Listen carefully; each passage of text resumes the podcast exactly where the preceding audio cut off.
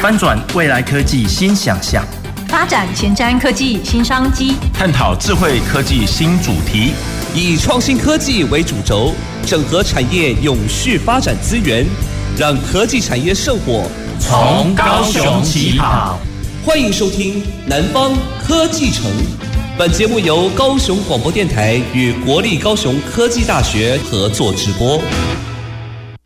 各位听众朋友，大家晚安，大家好，欢迎收听南方科技城节目，我是今天的节目主持人罗光敏。那今天呢，我们延续前两周的主题，要来跟各位继续介绍 ESG 永续发展力的这个议题。那我们这个礼拜呢，要跟各位听众朋友探讨的是电动车以及绿能永续这样的一个主题。那提到电动车呢，它其实是一个让人又爱又恨哦，对我来说是一个又爱又恨的。的一一项工具，因为我们年轻的时候考驾照是考手排的，那手排车呢，它会有档位，会有这个转速的一个 一个转换，那驾驶过程中会充满着乐趣。那像我们这一种机械控呢，就是喜欢那一种操纵的感觉。可是呢，这几年电动车的这个议题呢，不断的发酵，那也有很多新型的电动车哦，它技术不断的一个发展。那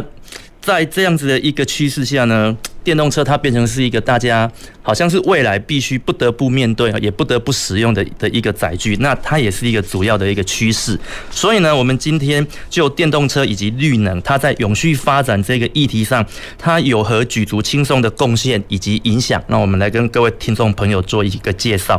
那么我们今天呢，邀请到的来宾，他是一个非常有故事的人 啊。因为我手边这边，我第我难得上节目，我放一台平板在前面，因为他的资历实在太丰富。我没有放一个平板在这边提词啊，我没有办法介绍这位来宾。好，我们今天邀请到的来宾是德恩能源股份有限公司的执行董事鲁台英鲁博士。那他其实呢也是。哇，好多哦！他也是我们曾经是屏东县环保局的局长，那也是师大附中的物理老师退休，那也担任了我们这个台湾碳权教育协会的常务理事，还在我们高雄科技大学兼任哦兼任教授，然后也是台比和联有限公司的执行长哦等等，族繁不及备载。好，那我想我们把时间留给我们的鲁博士，是我们等下再好好的来来请他分享他的故事。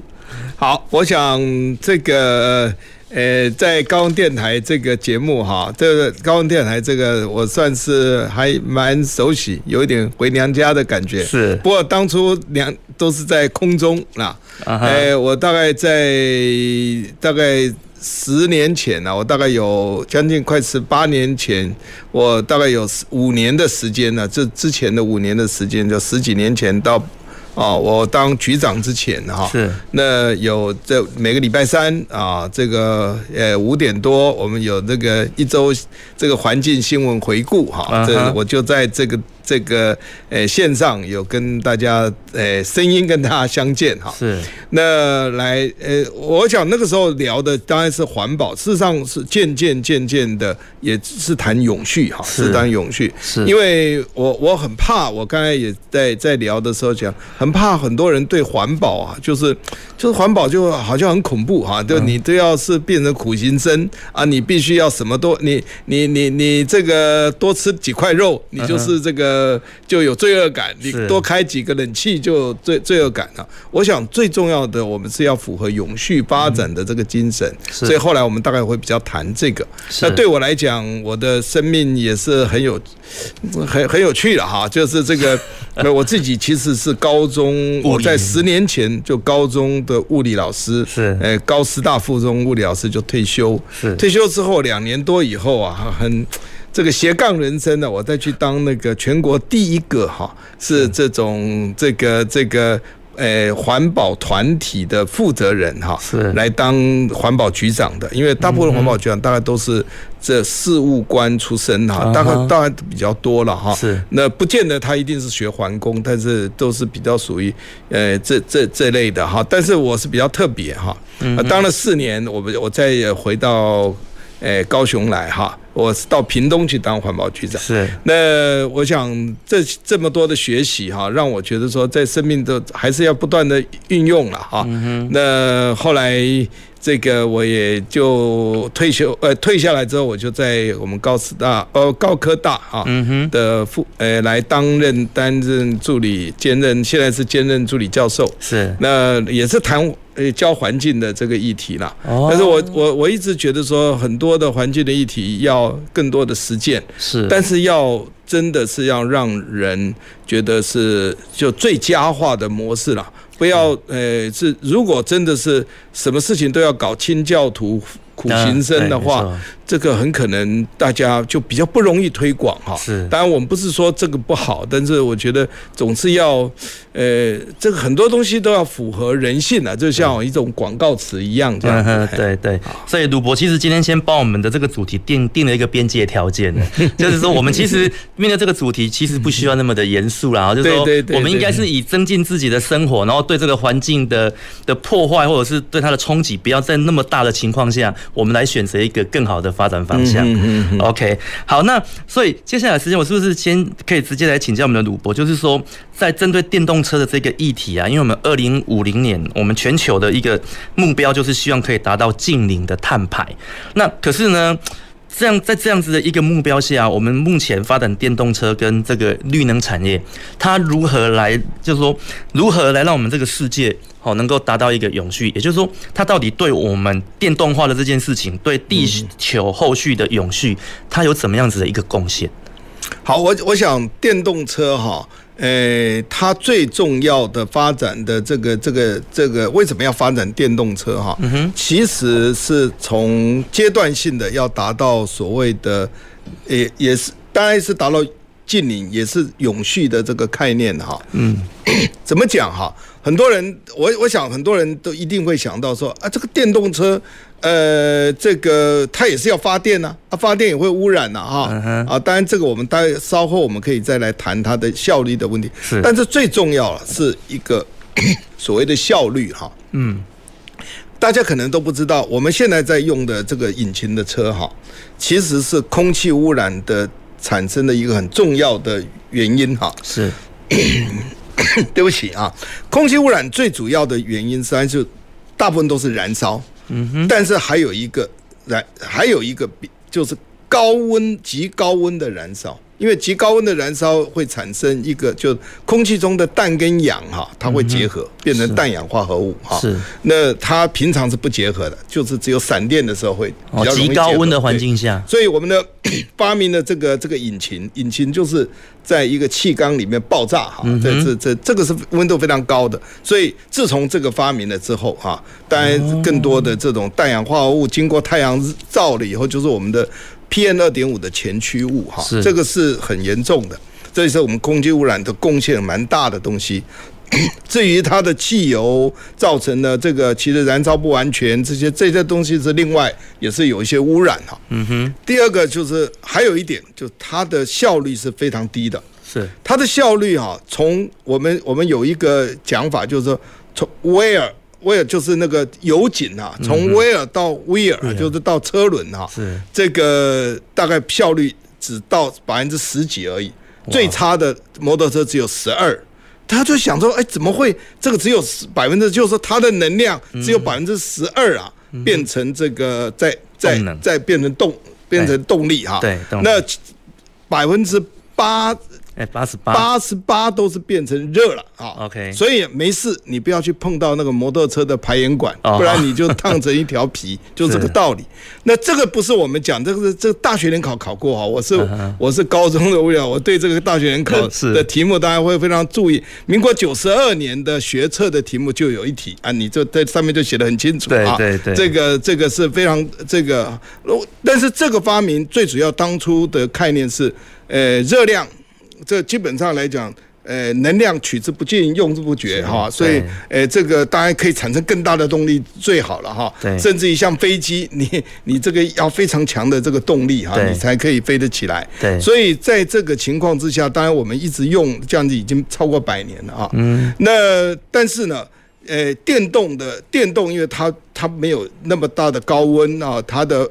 是用电磁感应产生的这种，呃，这这种力量，所以它转换的效率啊，从电变成动力，大概有差不多百分之八十几，现在更高了哈，更高。所以最后的总总它的效率，能源的消耗的效率，从它其实是大概是这个呃电动呃就是燃油车的大概百分之都至少它的两倍到三倍之间。对，所以在这个情况之下，在开始节能减碳的这个议题出现的时候，电动车就变成非常的就开始就要做做改变。对，第二个也是空气污染的问题哈。嗯哼，哦，当然这这因为这样子，所以我们现在开始积极的推动哈。因为你你你如果就为什么现在全世界大家都要都要推动这个？不再生产燃油车了哈，哦，这当然也有阶段性，有的是说先看看用这个油电混合或怎么样，但是这个这个整个这个革命是有这个逻辑在的，但是很多人大概可能只看到就是说，哎，啊，我还是要发电，但是但是至少它发的电就不用。就是它燃料使用就不要比以前更多，对，这是第一个，对，好，这这这问题这样子，好，就是它的整个电力转换成能量的一个过程中，其实是比较直接啦，然后可以获得比较相对高的效率，所以这样其实跟我们传统的燃油来比的话是。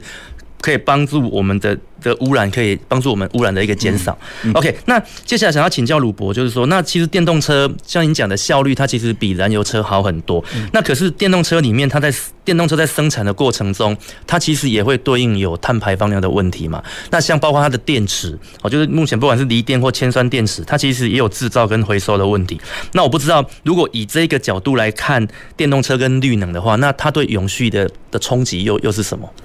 好，我我想现在我们呃从某个阶从阶段化的角度来讲啊，当然它这这个东西是是是有还是会有污染，但是就是要做相对的比较哈。是你如果用绝对的话，大概没目前还找不出这个更绝对的方法了哈。OK，就是说，但是如果说是相对的上来讲，它在生产的当中，它或许会有。污染，这电池的处理也有污染。对，但是呢，从真的它的这个效能，你重新去去算，包括它的历历史。现在碳的盘查排放，它不是只有看你这个使用，它还有它整个过程，就是说你生产前、生产，包括生呃在使用跟使用后。的这个这个生命周期都要算的话，呃，电动车还是比它呃高很多了。但是因为网络上有的时候你会出现一些，就是 啊，你什么这个生产的时候，它它全程所减的碳都被它生产的都排掉了。对对，这个这个呃，后来也被证明这个是一个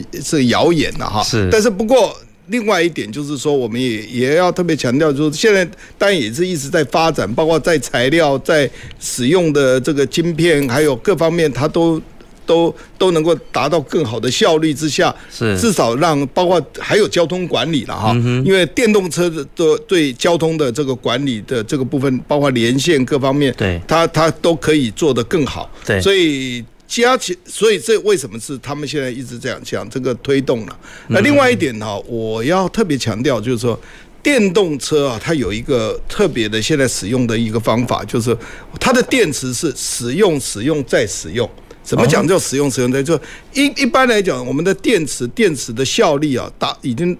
衰减到百分之八十几的时候，大概就就不能用了，就没有用在动力了。对对。但是它可以拿来作为其他的这个储能电池啊，就是说我们叫做。太易就是就是已经淘淘汰的的的电池，但是它可以做成储能，它还可以把晚上的多余的电储起来，到白天再使用哦。然后呢，甚至于有一些啊，甚至可以变成这个备用电池啊，它可以一直一直到。嗯，它的能量的密度已经到达百分之五十以下以后，它才再来淘汰。而且现在很多的回收的这部分，当然回收的部分当然还是要要达要让它达到百分之九十几，是符合循环经济。是这个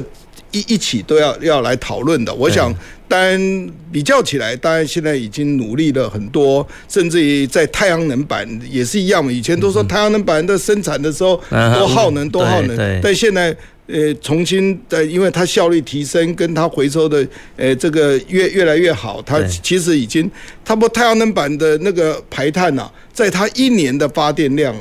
多一点点。他就把它全部的都都回收回来，回收回来，这个都是有数据可以证明的。所以我常常讲说，呃，有些时候我们 会听到一些这些这些讯息，可能都需要被更科学的方法来证明了。对对，所以可以收听高雄广播电台，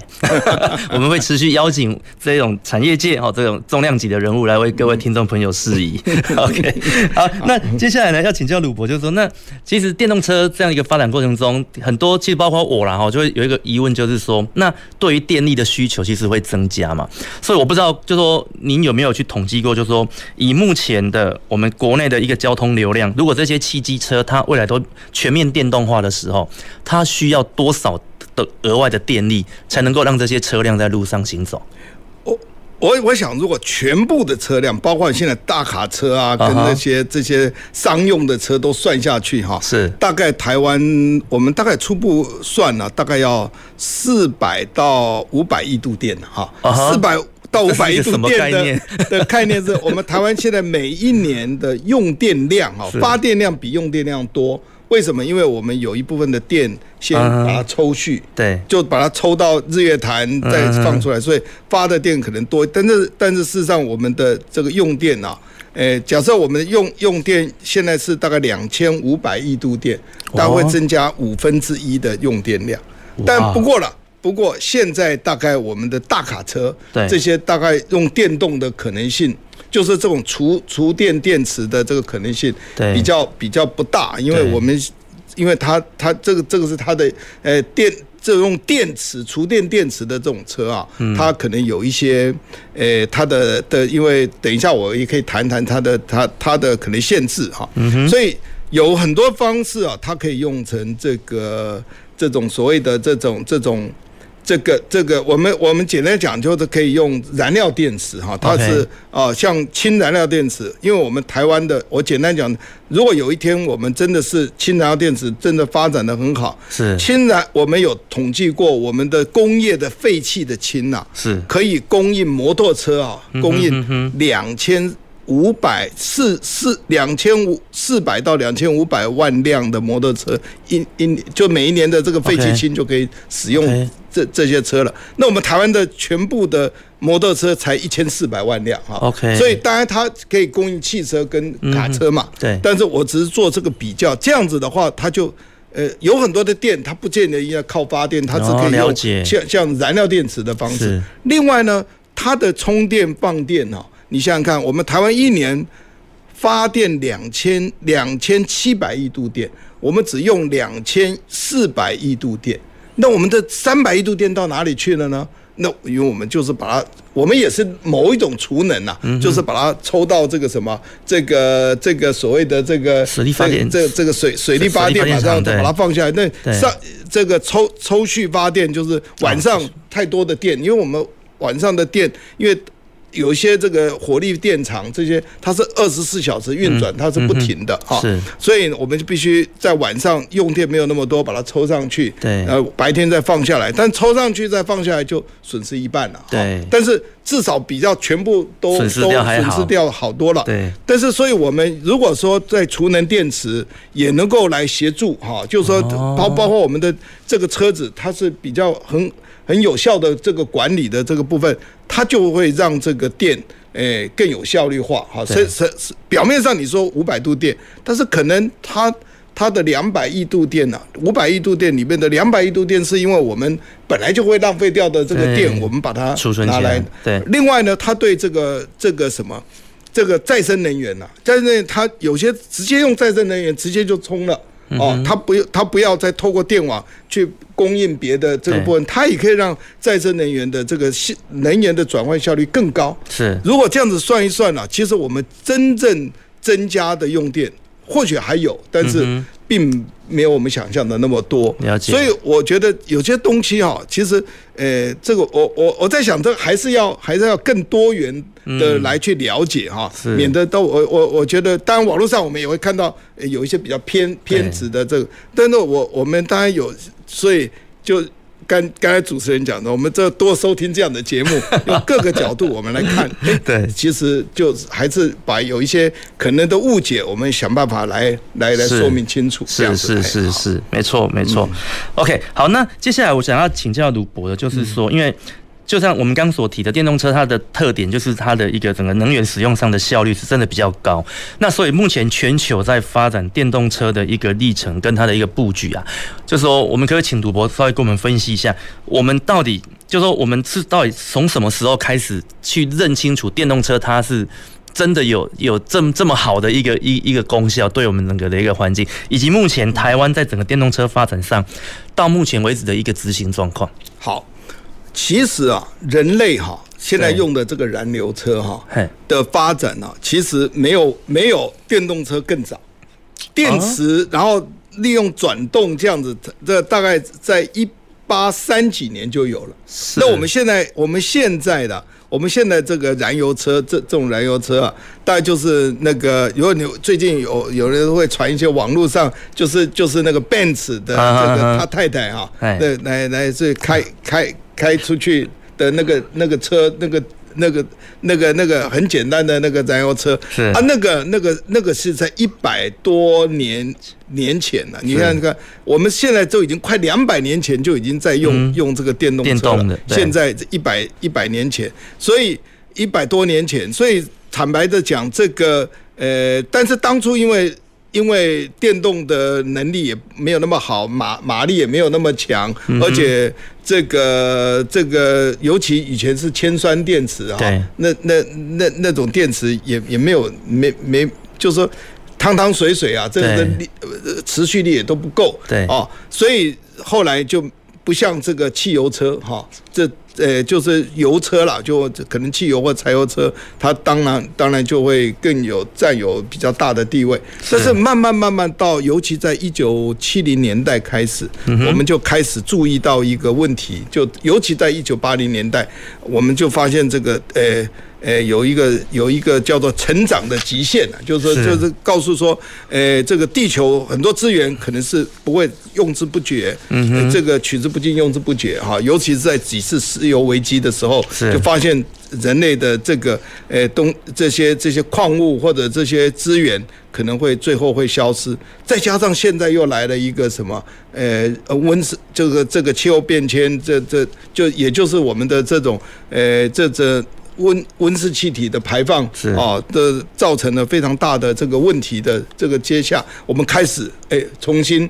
发现应该要回到这个电动，而且现在的电动越来越有效率，那个那个那个那个马达的能力哈，对，这个以前这个马达的摩擦那个那个都现在都是磁浮的马达，对，磁浮，它它它非常。非常很容易的就就不减少了摩擦力，那个力量就很大。再加上现在的锂电池，甚至还有比锂电池更更这一一直在改进的一些电池哈，那它的效率越来越高。是。那加上现在又有所谓的氢燃料电池互相的搭配，所以这种电动的这个模式哈，其实其实坦白讲，早期我们也有很多都是电动，但是以前的电动都是要怎么样？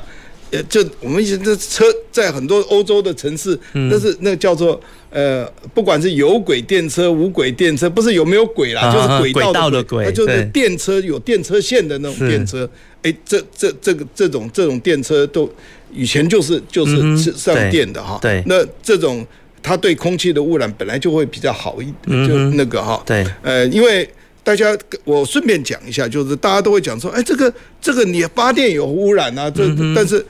坦白的讲，这个这次也是一个理论啊，就是说，因为汽车、油车它的污染是叫做分散式污染，都是都在各地嘛，就是直接你的发你你你用油然后产生的这个污染很。就是它的每一个小的这些污染很难防治，就是很难防治。你因为你总不能是像那个防治的设备，它很难装在你的车子的旁边哈，就车子的里面，最多是一个简单的过滤各方面哈。但是呢，这个这个如果是发电厂的污染，它当然它虽然没有办法全部去除，但是至少它的防治设备各方面，它的效率跟它的这个比较比较有效率啊，所以这个就是所谓的呃这个污染的这个。分散性污染跟集中式污染的这种一一一个防治的这个效率的一一个比较，那这也是因为这样子的比较，所以我我们就我们就谈是永续嘛，就是谈最佳最佳化，所以在就选择了这个电动，当然是会比这个以前的这种方式也那个，但是现在有一些欧洲的国家，他们也在开始推动啊，在像那个卡车哈，卡车你要装装电池也不方便，所以他们有是。在市区，它提供那个有轨的，哦、有轨不不有线的，有线的、哎，就是用电车线的，这也有这样子做。OK，但是等于说要慢慢慢慢发展各种方式的这个模式，但是都有一个最重要的精神，对，就是燃油车，因为它这个是热力学的原理，它最多它的它的大部分因为爆炸，它最多。大部分都变成热去了，对，所以它没有办法。你在涡轮增压可以从百分之十二到百分之十六、十七、十八，也就就差不多这个极限了哈。所以在这个情况之下，我们觉得说应该理论上，呃，就是从这个原理上哦，我想就是要这个很科学。我们的这个节目其实也是以科学的这个角度来讲，我们为什么要推动呃电动车？呃，效率提升了就是减碳了。对，减碳的就对我们的整个永续的发展是。诶，是符合永续发展的精神，是。也就是 ESG 的精神。是是是，鲁伯刚刚其实讲到一个重点呢，就是说，其实，在节能减碳的这条路上，我们并不是真的要把某个东西消灭掉，而是在取舍的过程中，我们找到一个更好的方法，让它更有效率。所以，我当我想起我以前在读大学的时候，我们老师就说：“哎呀，你们以后毕业哈，未来二十年只有两条路可以走，一个要么你就走半导体，你会瞬间赚到很多钱；要么你就要去发展电池。”嗯，对，那就说，因为当当电池，因为他说认为他说未来电池一定是一个很大的一个需求。那其实我们当时在念书的时候听不懂这一句话，我想说电池不就是一颗 一点五伏特，然后接起来可以听 听随身听的一个东西吗？它怎么会去影响这个世界哈？那其实刚鲁博在分享的时候，我就想到我大概十几年前去中国大陆，我就发现他们当时就像那种那个电电池的那个电动摩托车，就你刚刚所讲的汤汤水水，嗯，他就用拼装的，对，然后就。脚踏车就装一个电池，装一个小马达，它就有一个辅助动力，然后他们就可以在市区行走。可是你其实你会发现，他们当时在做的时候，那个故障率还蛮高的啦，而且其实续航力也不是那么的好。对，可是这几年下来，我发现他们的整个的技术水平提升蛮高的。对，就是说他们。真的有心要发展电动这一块的话，其实这一块感觉是蛮有潜力的啊。那刚刚您所提到那个大大卡车那个，我记得那好像在日本很早期，他们有那种什么都市什么什么什么巴士，嗯，什么轻轨巴士，就是它好像也是类似用这样子的。对对对对，是是，你讲是这样子的概念吗？现在我们高雄的轻轨就是利用类似这样子，它没有线，它是到了站马上冲，哦，它是用另外一种叫做。是这个那个另外一种电池啊，它反正就是这个，诶，赶快这这个快充的这个这个模式，对，哦，它一站一站嘛，对对对，这样子方式，对。OK，所以我觉得轻轨那个也是蛮不错的。然后未来不知道有没有机会，就是说我们到路口的时候，大卡车也用这种方式来充电。嗯嗯嗯，诶，当然是要一步一步来了，但是它有有有很多种，其实很多种模式它都可以发生。是，现在就是就是它一定。进步就会找出最佳的模式。了解，OK，好，那我们节目上半段先进行到这边。那我们也非常感谢鲁博帮好帮我们哈介绍了电动车的一些优点以及它目前的一个发展状况。那我们休息一下，等一下回来的时候再跟各位介绍我们在整个电动车产业链它未来的挑战以及新的电力模式。好，谢谢。走进时光隧道。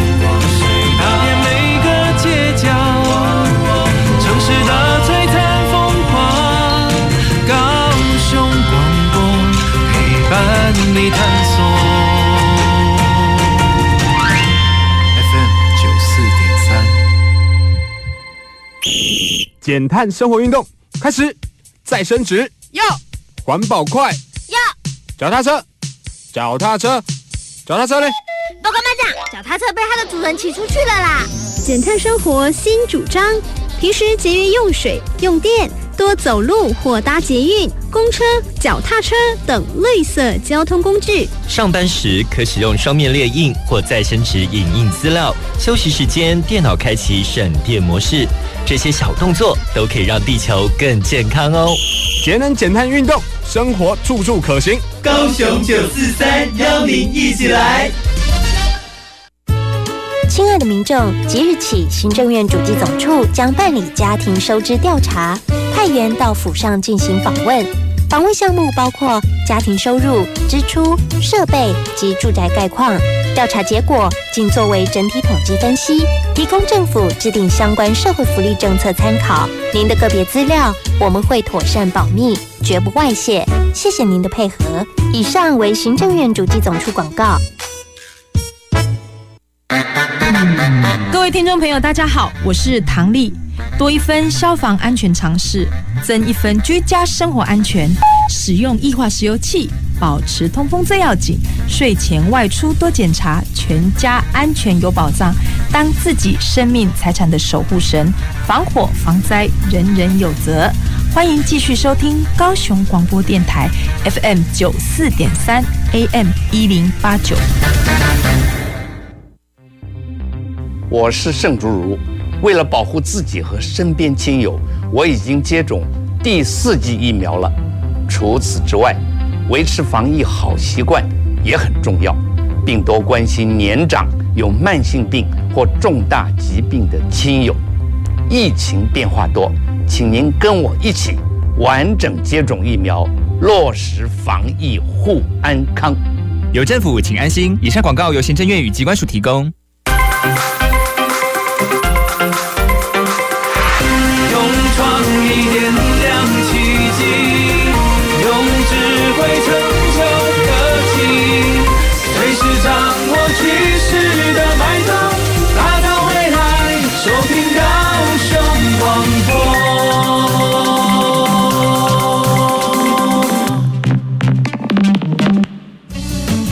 前瞻的，未来的，您现在所收听的是提供您最多科技产业新知的南方科技城。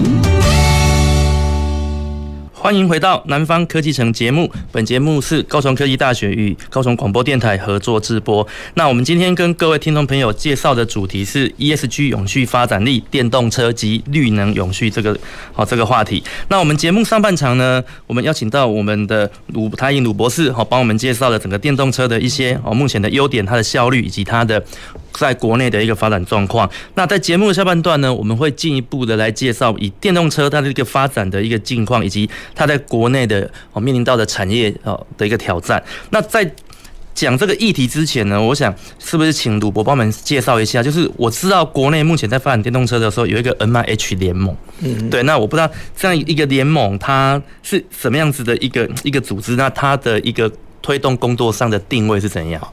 ？MIH 最主要是，如果对这个产诶产这一方面的产业新闻知道的，就是当初这这就是红海哈，是他弄了一个这个就是郭郭郭董啊，他们弄了一个这个电动车的这国家队的联盟，就是他主要是因为电动车它不是他要只他来。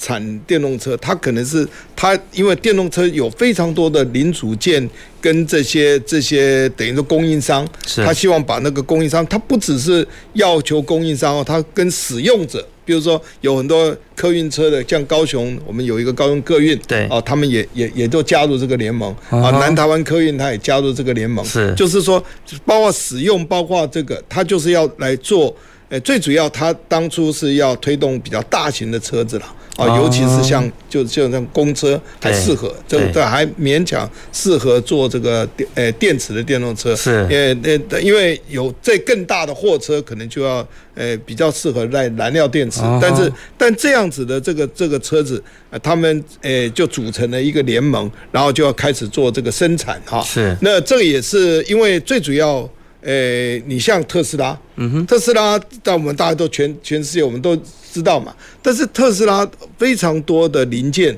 跟它的这个供应商，其实都是跟台湾有关的，是啊，台湾有关。有人说到百分之七十以上啊，甚至有人甚至还不止啊。是那因为这像这这样子的这个情，呃，这这样子的一个联盟，那现在已经有，其实，在高雄它已经有一部车了，啊，一部车在哪里呢？如果说你到高雄的这个高铁站啊，你要，呃，到了高铁站，你要到我们的这个，我我这个没有宣传效果了，是是，就是这个要到这个。好吃多到这个那个哪里那个那个那个呃义大哈异异想天地啊要去要要去要去逛一逛，他就他就有一个一个车，他好像呃每个小时有一班，因为他只是在试验了哈，他现在运行，这已经有一个一个一个呃一一辆车已经出出来了，给大家来做做看哈。是啊，事实上这个呃这个他当然以后他他的发展，呃当然坦白的讲，就是他一定要。他不会是只是在台湾的市场，他希望能够全球的市场，尤其东南亚，他非常需要这种车子。那他们大概就是都都都现在在在推广。那现也，但是从某个角度来讲哦，我们其实是已经慢了哈。嗯，大家知道我们台湾一共目前呢，到底有多少公车哈？呃，有一有一个统计，就公车是包括在市区的这个公车，OK，就是大概在一一呃一万三千辆左右。Okay. 高雄市大概在一千多一点点啊，一千多一点点，这这个这个这么多哈。Uh. OK，那但是台北市就多了，台北市呃大台北市呃大概四四五千辆，okay. 台北市是三千多辆，加上新北市这样子的整整个这那么多哈。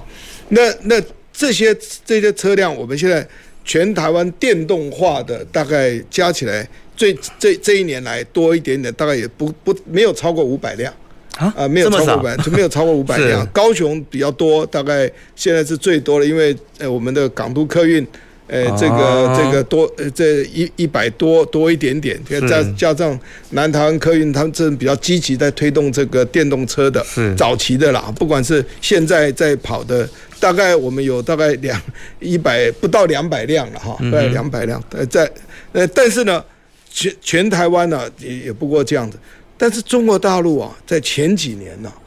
它它的电动公车啊，电动的公车啊的电动公车已经至少有五十万辆以上了。哇，五十万辆，那还有更多了。现现在有更多了，而且他们以前的补助很好，慢慢慢的这个部分呢，我想我们哦。呃，当然，我们每次讲说，哎，我们是他们量大，所以他们就就就就就这个这个，呃，当然他们的商业的竞争绝对比我们大。那如果讲量大，我们不能完全看在台湾嘛。如果今天台积电是看在台湾，那台湾要多少晶片呢？那他永远都不用都不用玩了。但我就觉得当初，当然。有有一点呢、啊，这是我我一直在推动这个这个过程当中，一直蛮觉得遗憾。不过遗憾归遗憾了、啊，我就我觉得还是要放眼未来了。但是我们还是要讲一下，这个台湾呢、啊，这个真的是我们发展电池的这个技术，刚的教授就你的以前的老师都讲发展电池，那我们发展电池大概在十几年十年前是我们的一个一个契机，是不管是。燃料电池还是一般的我们的锂电池，是一个我们的很很大的一个一个契机。但是那个时候因为政策上还有没有没没有很很很好的推动，没有没有没有决心这样的推下去，结果呢，呃，这个这个我们就就就失去了，失去了，结果。现在中国大陆是全世界这个这个电池的这个算是龙头了，当然包括日日本也是啊，呃这个呃韩国哈，但是呃中国这这这中国大陆是最最强的。这有一家有一家叫宁德时代哈，就是在宁德。呃，福建省的宁德市，你如果是 Google 一下哈，你就去 Google 一下，看到宁德的这个这个市的这个工厂，你看到一个呃最大的那个那个那个，其实也不是很大了，反正有大的一个工厂，就是宁德时代啊。嗯哼，你就会发现这个这个工厂哈，呃很大哈，但是上面当然也都是有太阳能板哈。嗯哼，那这个工厂里面有非常多的人，其实是台湾人啊，就是设计的。这些人的.这个这个说实在，这业界都知道。这个我我我我在想说，我们应该要赶快迎头赶上。嗯，呃，当然我们也不是说我们一定要变成电池的生产的龙头或各方面。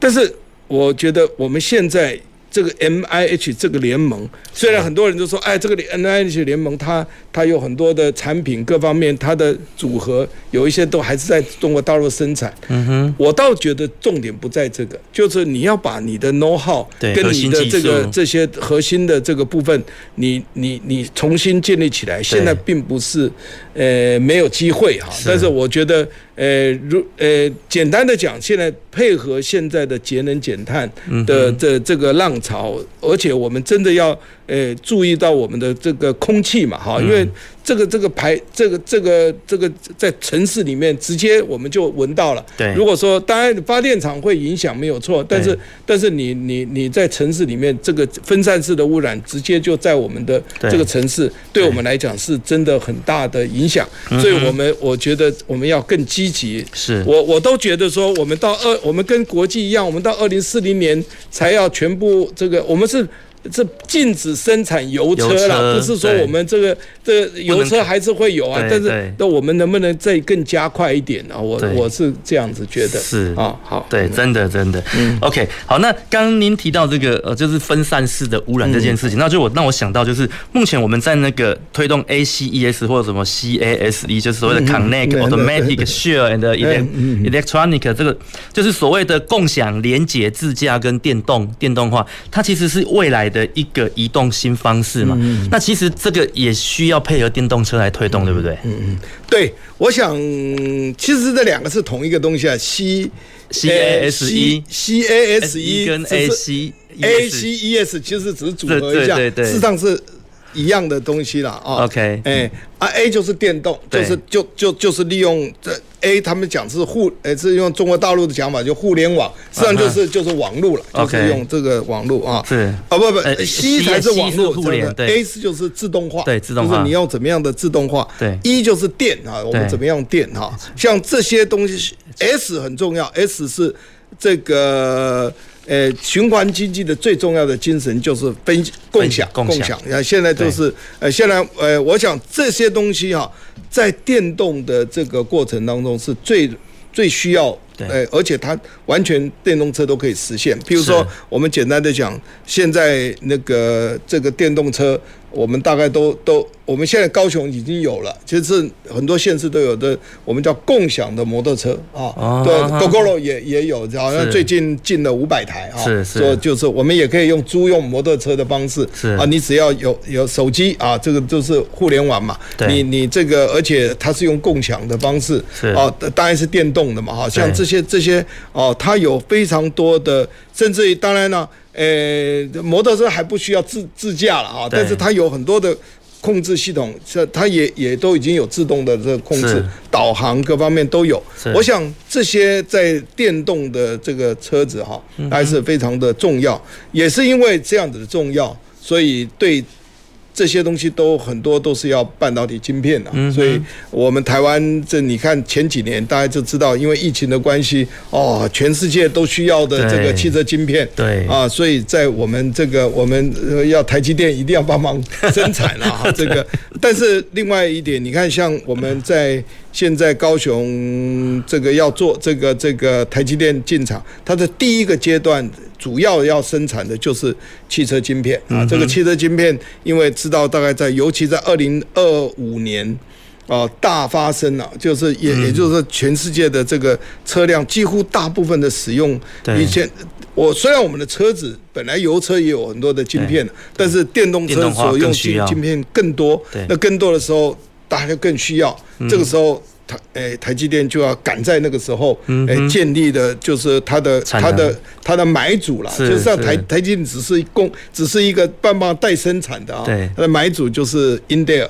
它已经都已经投入这样的，就是就是它要要生产这些晶片，所以对对来讲，这个其实是一个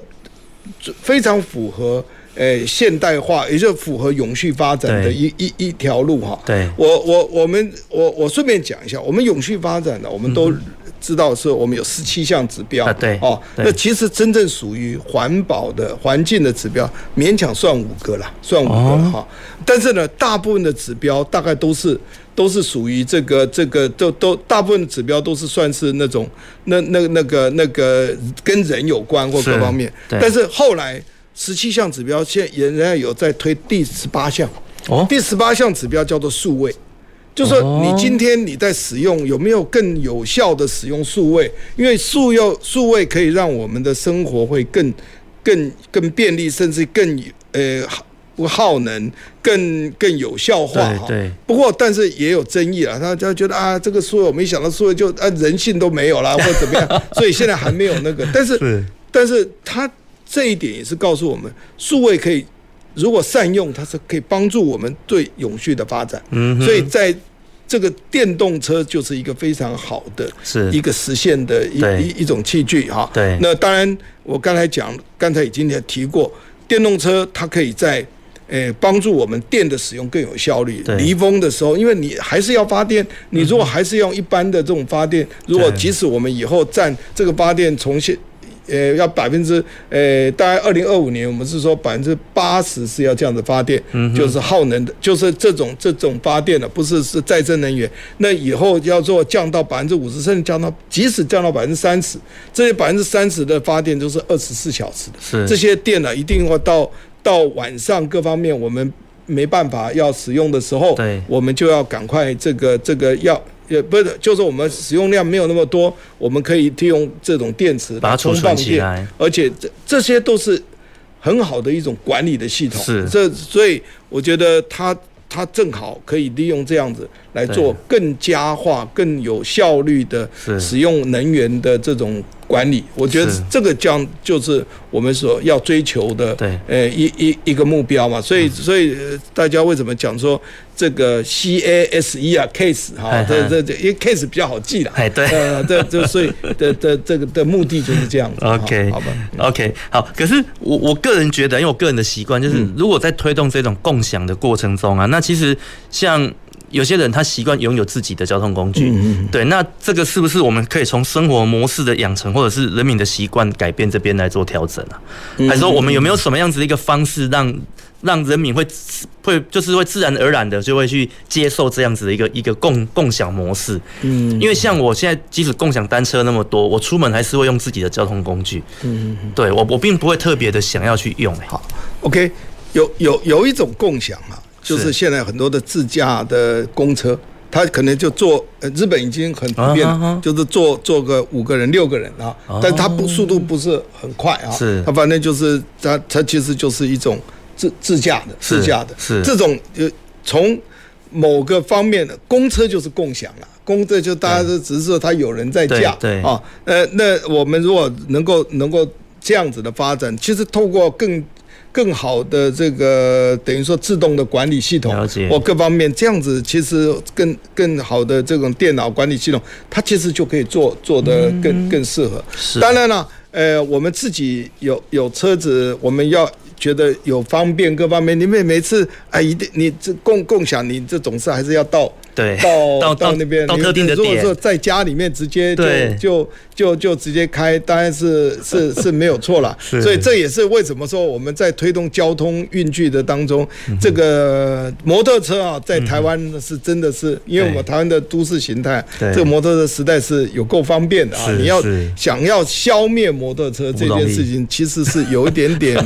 其实就好像你你为了要消灭摩托车，你可能做了很多的，其实你你。不如有更效率的别的方法，是就是啊，这个我记得那个时候，我们的我们现在的交通部长也是我们高雄市原来的交通局长，是他其实在对推动摩托车的这个这个减量的部分呢、啊，他其实他自己都有他自己的。交通理论就告诉说，摩托车可以减量，但不可能会消灭啊！因为有议员就说一定要消灭，我们是什么？呃，摩托车共和国哈，我们这是说我们要怎么样怎么样？但是我是觉得他，因为我有人要推动自行车共和国嘛，对，就是我们要想办法把摩托车共和国取消，才能够自行车共和国。但我觉得可可以有一些改变的，因为它毕竟是一个非常方便的运具。对，但是我也特别来讲，就如果它方便。其实，在高雄哈，我们也做过这个研究。其实高雄有很多的摩托车哈，嗯哼，呃，那种二行程，尤其是那些摩托，它其实啊，都改成电动自行车就够了。哦，对对，或甚至辅助型的，对对对，它它就够了，它不需要那么马力那么大的那种 Go，哎，这 Gogoro 是当然是它马力比较大，它就它就很方便了。实际上这从这样子来讲，它也是一个一个。其实坦白讲，摩托车这件事情，如果说，呃，我们从燃油的摩托车来讲，它其实是有是一个有一点小矛盾的工具了哈，因为摩摩托车它必须要。在最佳化的，它引擎最佳化大概是大概是行驶六十公里以上，时速六十，那那不是就是矛盾？市区是不可能开起那么快，规定就是只能到四十，四十，对，所以那它燃烧效率越差的，就是它越怠速，速度越慢，它的空污排放量更更重哦。对，但这这已经是就就这样子了嘛啊，所以如果。更要赶快给它改成电动的，那他们会更更更方便啊！而且电动如果说，呃，这个不要不要骑那么快了，因为其实我们另外一个交通的理论就是，交通啊有分成两种，一种是城际的，我们是希望它快速，很容易到达哈。但是这个在市区，我们希望的是，呃，是慢慢速，慢速，但慢速不是很慢，就是说它其实要的是。是便捷，就便捷慢速。是那实际上你，你你你你你你，其实坦白讲，我们现在呃在都市，不是因为因为是因为好治，是因为这些关系，所以我们才才会才会那个。如果说你如果都是骑呃三十三十公里的这个时速，但是。如果都没有碰到红绿灯，你搞不好很快就到了。对，所以我我觉得这个就是我们，呃，其实透过刚才讲的一些一些，呃，case 这四四个条件之下，它都可以到达达成的。所以这也都是电动的，呃，不管是摩托车或者各方面，以后说我们甚至我们的摩托车上面都有一个自动的导航系统啊，自动哦，不是一般的导航系统啊，就是说，那那你你按下去。他用大数据 AI 就告诉你，你反正他就告诉你怎么走了，你就要走，他会找到最佳化，包括把那个电这个这个交通耗制都把它最佳化。对，你到那边这，他就会往这边都是红灯，或者这边这边都是绿灯，用这样的方式。我想这个电动化比较容易达成啊，而且诶，甚至也是要要达成这样子会。更更永续、更节能、更更有效率。是是是是，OK。那刚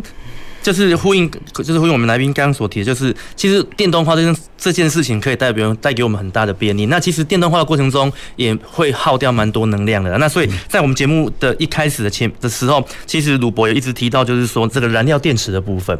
那我想这边是不是有一就是用一点点时间跟您请教一下，就是说，因为燃料电池就我的认知是它需要用有有氢这样子当做它的一个原料嘛。那我不知道啦，就是我个人的认知是，就我以前所所收到的讯息，就是这个氢它必须要有很高的纯度，它在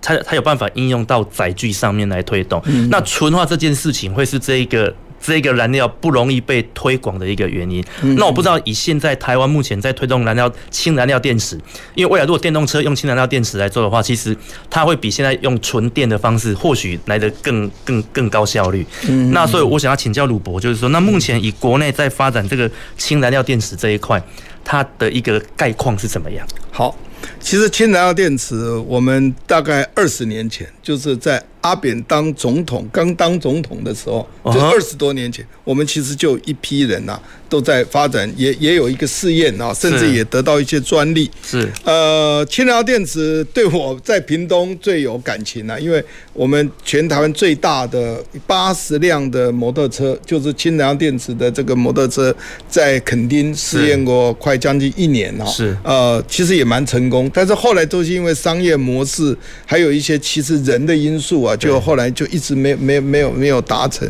这个是非常可惜的。是那什么叫做氢燃料电池啊？就氢的使用啊，我们现在都有有两个误解。第一个人就是哎，就是要把那个氢气啊，把它哎这那你氢气，那你就干脆把它弄到那个引擎里面，对，不要用汽油，用氢气嘛。对对。但是我要特别讲，氢气哈。在跟氧气在燃烧的时候，它温度非常高，嗯哼，非常高。它它会，我刚才讲了，高温燃烧，它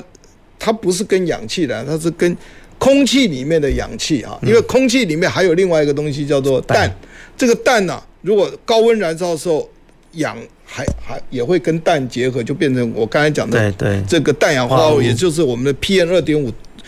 绝大多数 PM 二点五的这个前驱物啊，所以这个对我们身体会不好。对，这这也是一种空气污染物。是，那除非你在外太空，你这这个你就是氧氢跟氧直接结合，火箭那个都没有。但是在在在在我们现在这样子就会有这个问题，所以我们氢不不是拿来燃跟氧燃烧的，是要拿来做成一种叫电磁反应。哦，啊，电池就是电这个正极负极啊，就就就让它这个氢离子，然后跟氧就做这个就离子化，然后就结合变成这个这个发电嘛，就是跟我们以前在国中就开始学的那种电池反应是一样的。对。但这种反应呢，它不是汤汤水水的，它是利用一个叫一个膜哈来来做的这样子一个一一个东西。那这个东西当然它。早期到现在其实还是，因为它它是用白金啊当这个两电极，以前我们的铜跟锌啊，现在是白金，所以它比较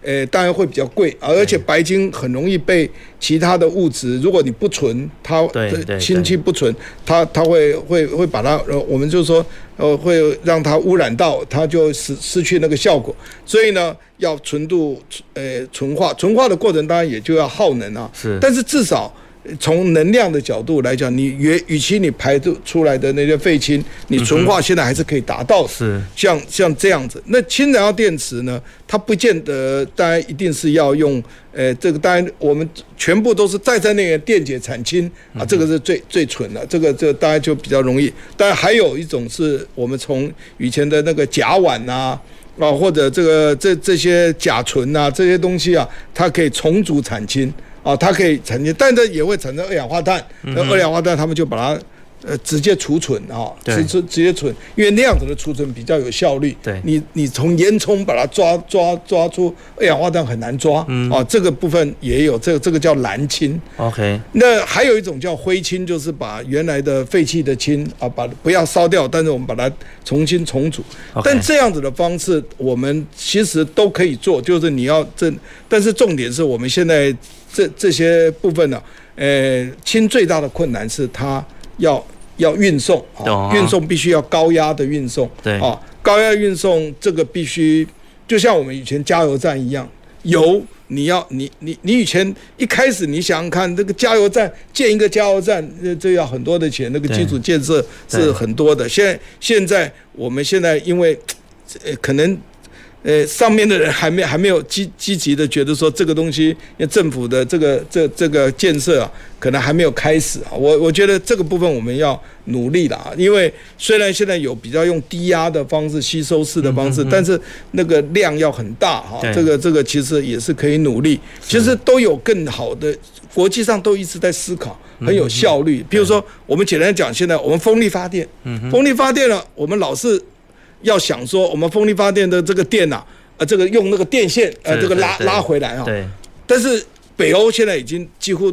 电解产氢，哦，氢把它运回来，虽然要高压运回来，虽然会损失了一些东西，但它比较起来跟你的那个电线维护的部分差不多了。OK。所以他们就会比较努力。所以我个人是觉得氢燃料电池。的努力啊，它不只是发电，甚至动力，它都必须要赶快推动。对，这是我们的一个机会。但因为今天时间关系，我大概只能先提到这边了。是是是，谢谢鲁博。那我想今天非常感谢鲁博的一个分享。那